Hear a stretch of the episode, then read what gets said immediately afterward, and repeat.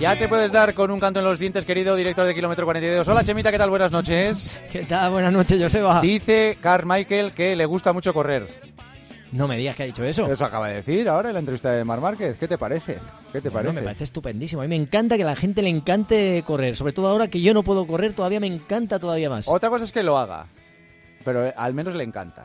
O sea, que con la, con la ¿eh? intención basta. ¿Qué tal estás?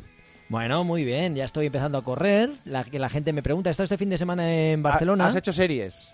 Sí, bueno, series. ¿Sabes qué pasa? Que eh, con esto de la tendinosis eh, no puedo ir como me gustaría, entrenado todos los días y ahora tengo que ser como una persona normal. Es decir, un día entreno, el otro día hago otra cosa de entrenamiento que no requiere impacto, que puede ser bicicleta, puede ser fuerza, o sea que lo que viene a ser una persona absolutamente normal que no tengo eh, de momento el visto bueno para correr todos los días y voy alternando un día de carrera con otro día sin impacto y así que voy haciendo bicicleta y, y poco a poco va mejorando. Los procesos de recuperación de la tendinosis, como el tendón en mi caso está un poco degenerado, está costando más de lo normal, más trabajo recuperar. O sea, no es una tendinitis al uso que se inflama el tendón y, y luego se recupera, sino que los procesos están siendo mucho más lentos y fíjate, una lesión de, de cinco meses y afortunadamente lo que pienso es que no me ha pasado en el punto más alto de mi carrera deportiva Claro. y bueno, ahora más o menos lo puedo llevar a cabo y bueno, es, el momento de hacer otro tipo de deporte y sabiendo que de aquí al futuro pues no voy a poder entrenar a lo mejor tanto como hacía antes, pero sí que voy a tener que adecuar un poquito pues mi estado físico, pues eso, a, a entrenar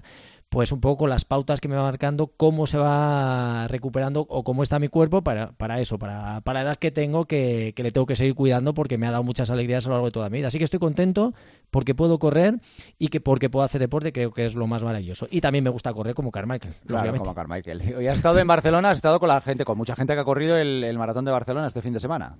Sí, o sea que otra- vuelves a vivir otra vez el ambiente de una maratón, que el que haya corrido, haya estado en una feria, pues, eh, pues lo percibe, ese- ese- esos momentos previos a la carrera, de nervios, que la gente va recogiendo su dorsal, y han sido 15.500 participantes, creo que ha estado en la maratón de, de Barcelona, los que han estado corriendo.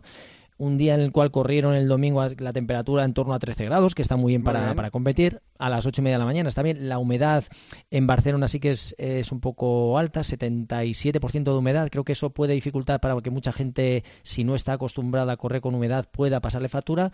Pero en cualquier caso batieron todos los récords de las pruebas. O sea que tanto Kimutai en hombres con 2 horas 5.06, la segunda mejor marca del año, Joseba, cada Sí. vez. O sea, a mí lo que realmente ahora me está sorprendiendo es que cada maratón eh, eh, los registros los pulverizan en hombres, en mujeres.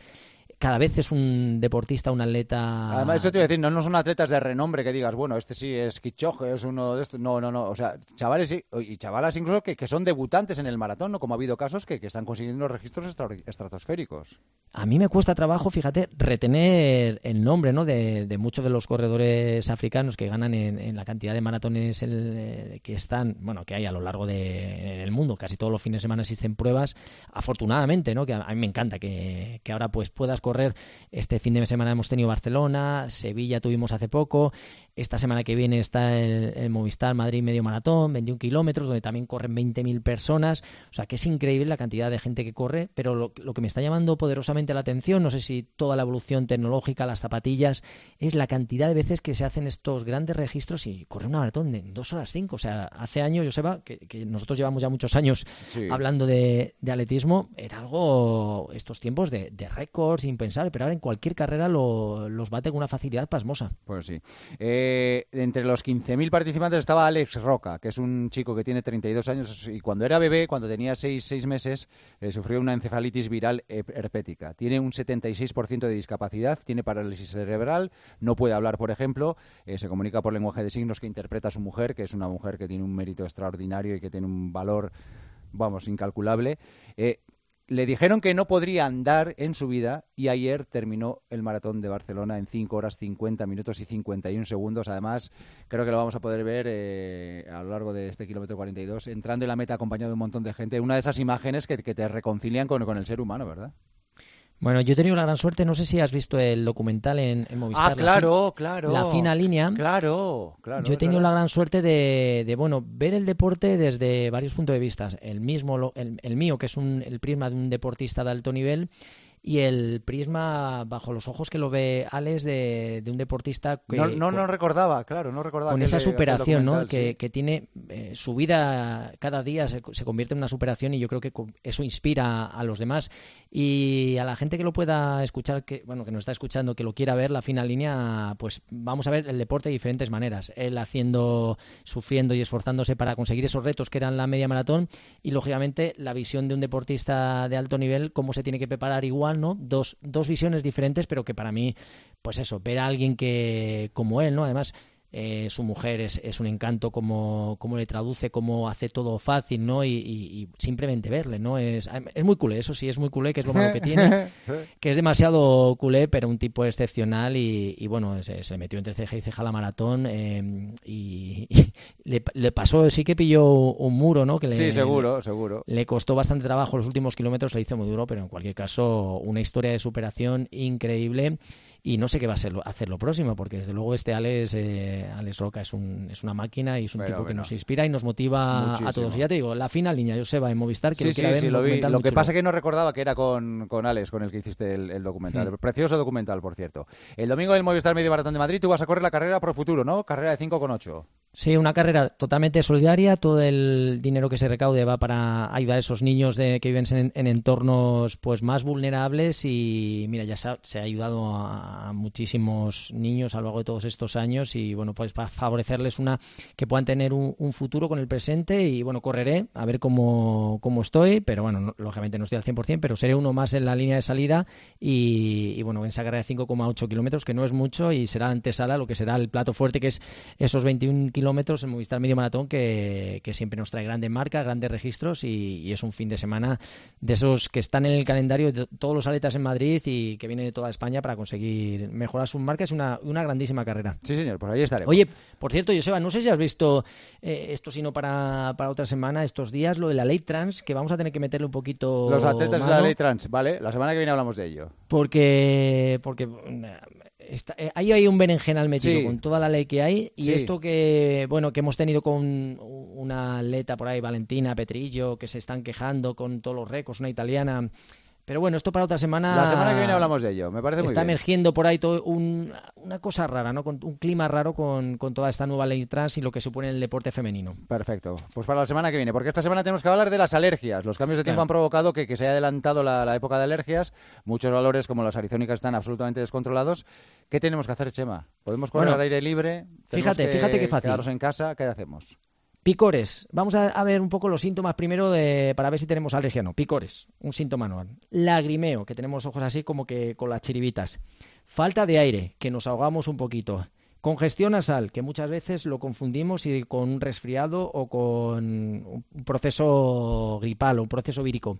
Estornudos, no paramos de estornudar, irritación en la garganta. Todos estos son síntomas que los podemos tener habitualmente cuando creemos que tenemos algo más gordo y simplemente lo que estamos teniendo es una reacción alérgica, es una respuesta de nuestro organismo. Así que cualquier cosa de estas que nos pueden aparecer, cualquier síntoma se convierte en eh, un pequeño fastidio, sobre todo en esta época que, emerge, que proliferan.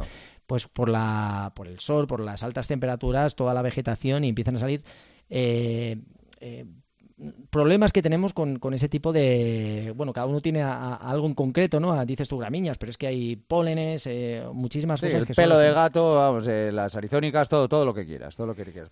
Y, en esto, por ejemplo, con la alergia, hay muchas dudas en decir, oye, ¿podemos hacer deporte cuando tenemos alergia? Pues sí, el deporte se puede hacer eh, dentro y cuando no tengamos una crisis de alergia. Es decir, si tú estás en un momento en el cual los, ojos te lloran muchísimo, estás estornudando, te pica la garganta y estás en un proceso demasiado agudo, pues lógicamente necesitas justo lo contrario, necesitas relajarte, respirar de forma más pausada, respiraciones profundas, necesitas estar un poquito más relajado. En ese momento sería el único un poco que no estaría indicado el hacer ejercicio, pero un, ejercicio normal también lo podemos hacer, que no existe, salvo que sea un episodio de alergia severa, por lo demás sí que podemos hacer el eh, ejercicio. ¿Qué podemos hacer? Por ejemplo, vamos a dar algunos consejillos. Vale. Si hay viento, evitamos salir. El viento va a hacer que la sensación aumente y que haya más, más agentes ahí eh, flotando por el aire que, nos puede llegar a, agudizar esa crisis. Sobre todo, buscar las horas centrales del día. Las primeras y las últimas horas del día serían las que tendríamos que, evitar. Otra opción sería correr con mascarilla. La FP2 sería un poquito mejor, que nos ayudaría también a, pues eso, a combatir eh, o a que evitar que penetrasen eh, en nuestras vías respiratorias esos agentes externos. En cuanto a la alimentación, los estudios tampoco demuestran de manera fehaciente que, sea totalmente eh, que, se inicie la, o sea, que sea indispensable una buena alimentación. En este caso sí que podría ayudar una fruta, o sea, una dieta rica en frutas, verduras que ayuden a hidratar un poquito más, pero tampoco se tiene constancia de que sea totalmente cierto que la nutrición pueda ayudar, ¿no? O sea, que en este caso lo dejamos un poquito entre comillas. La higiene, hay que lavarse muchísimo la cara y las manos, todo el tiempo que podamos. Si estamos muy fatigados y no nos encontramos bien, lógicamente, yo sé, ¿para qué te pide el cuerpo si está muy cansado? Pues no salir, ¿no? No salir, claro. Eh, ¿Para qué te vas a, No, si el cuerpo al final te, te, lo dicta todo, absolutamente todo. Y luego también utilizar gafas para proteger la mucosa ocular, que también nos podría ayudar.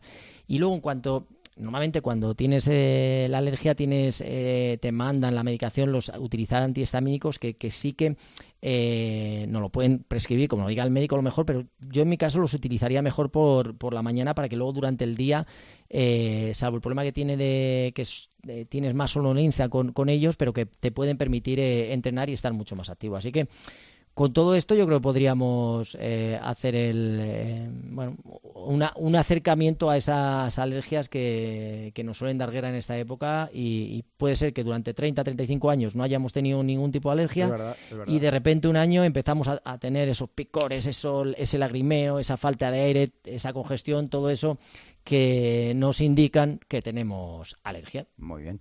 Pues son los consejos que tenemos que tener en cuenta. Chemita, te hago dos preguntas rápidas y nos vamos a ir que nos está esperando Andrea. ¿Qué importancia tiene el drop en las zapatillas?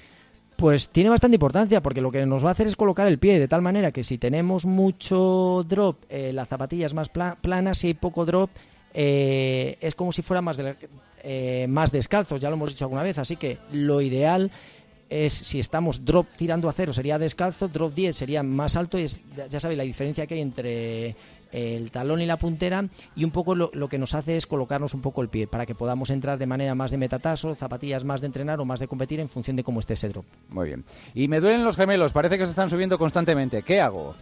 Pues esto, fíjate, puede ser que los tengamos muy cargados, que no recuperemos lo suficiente bien, lo suficientemente bien. Lo que podemos hacer, utilizar calcetines de compresión, que esto nos pueden ayudar a, recuperar y sobre todo hidratarnos bien, beber sales, porque hay veces que esos calambres, que esa, esa sensación de que se nos suben los gemelos viene por una deshidratación y le hace eh, ante esa deshidratación y obligarle a reclamar, a trabajar más al gemelo, pues se queja y nos dice, oye, cuidado que te estás pasando. O sea que bien hidratado, beber sales eh, y sobre todo ponerse algo de compresión que seguramente aliviará. Y para de nota, pues utilizar una talonera de tal manera que nos va a liberar todavía un poco más eh, ese gemelo. Muy bien.